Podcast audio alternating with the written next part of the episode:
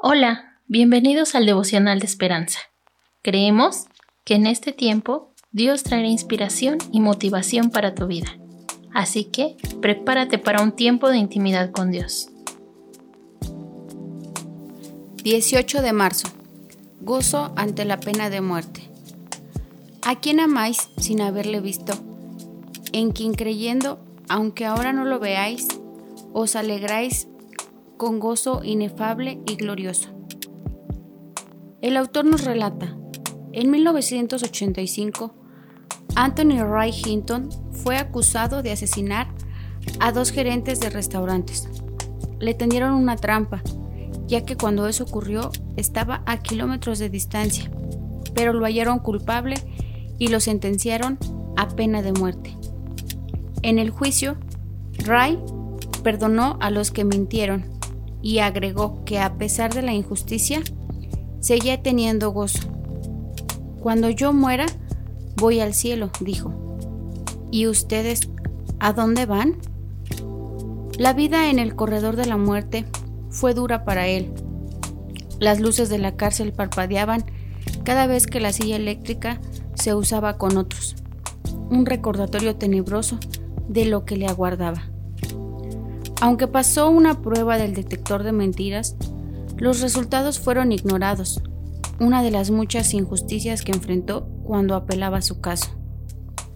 Finalmente, el Viernes Santo de 2015, la Corte Suprema de Estados Unidos revocó la sentencia.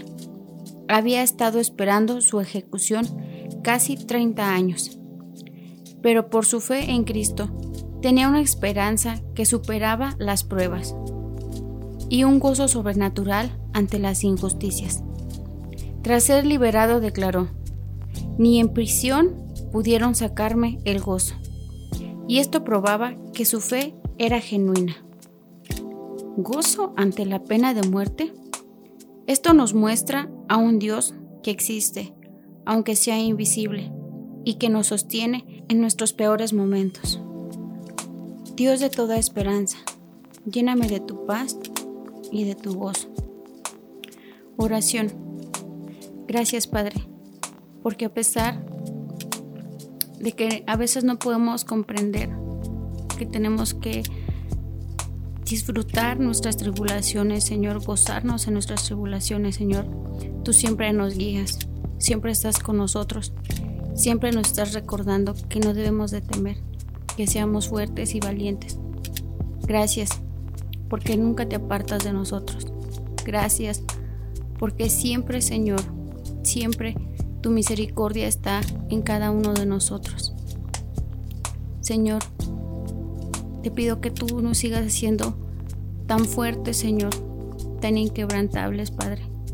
Que tú nos muestres, Señor, que en ti somos más que vencedores ante cualquier tribulación, problema, circunstancia, Señor. Gracias por todo. En el nombre de Jesús. Amén. Esperamos que hayas pasado un tiempo agradable bajo el propósito de Dios. Te invitamos a que puedas compartir este podcast con tus familiares y amigos para que sea de bendición a su vida. Puedes seguirnos en Facebook, Instagram y YouTube como Esperanza. Hasta mañana.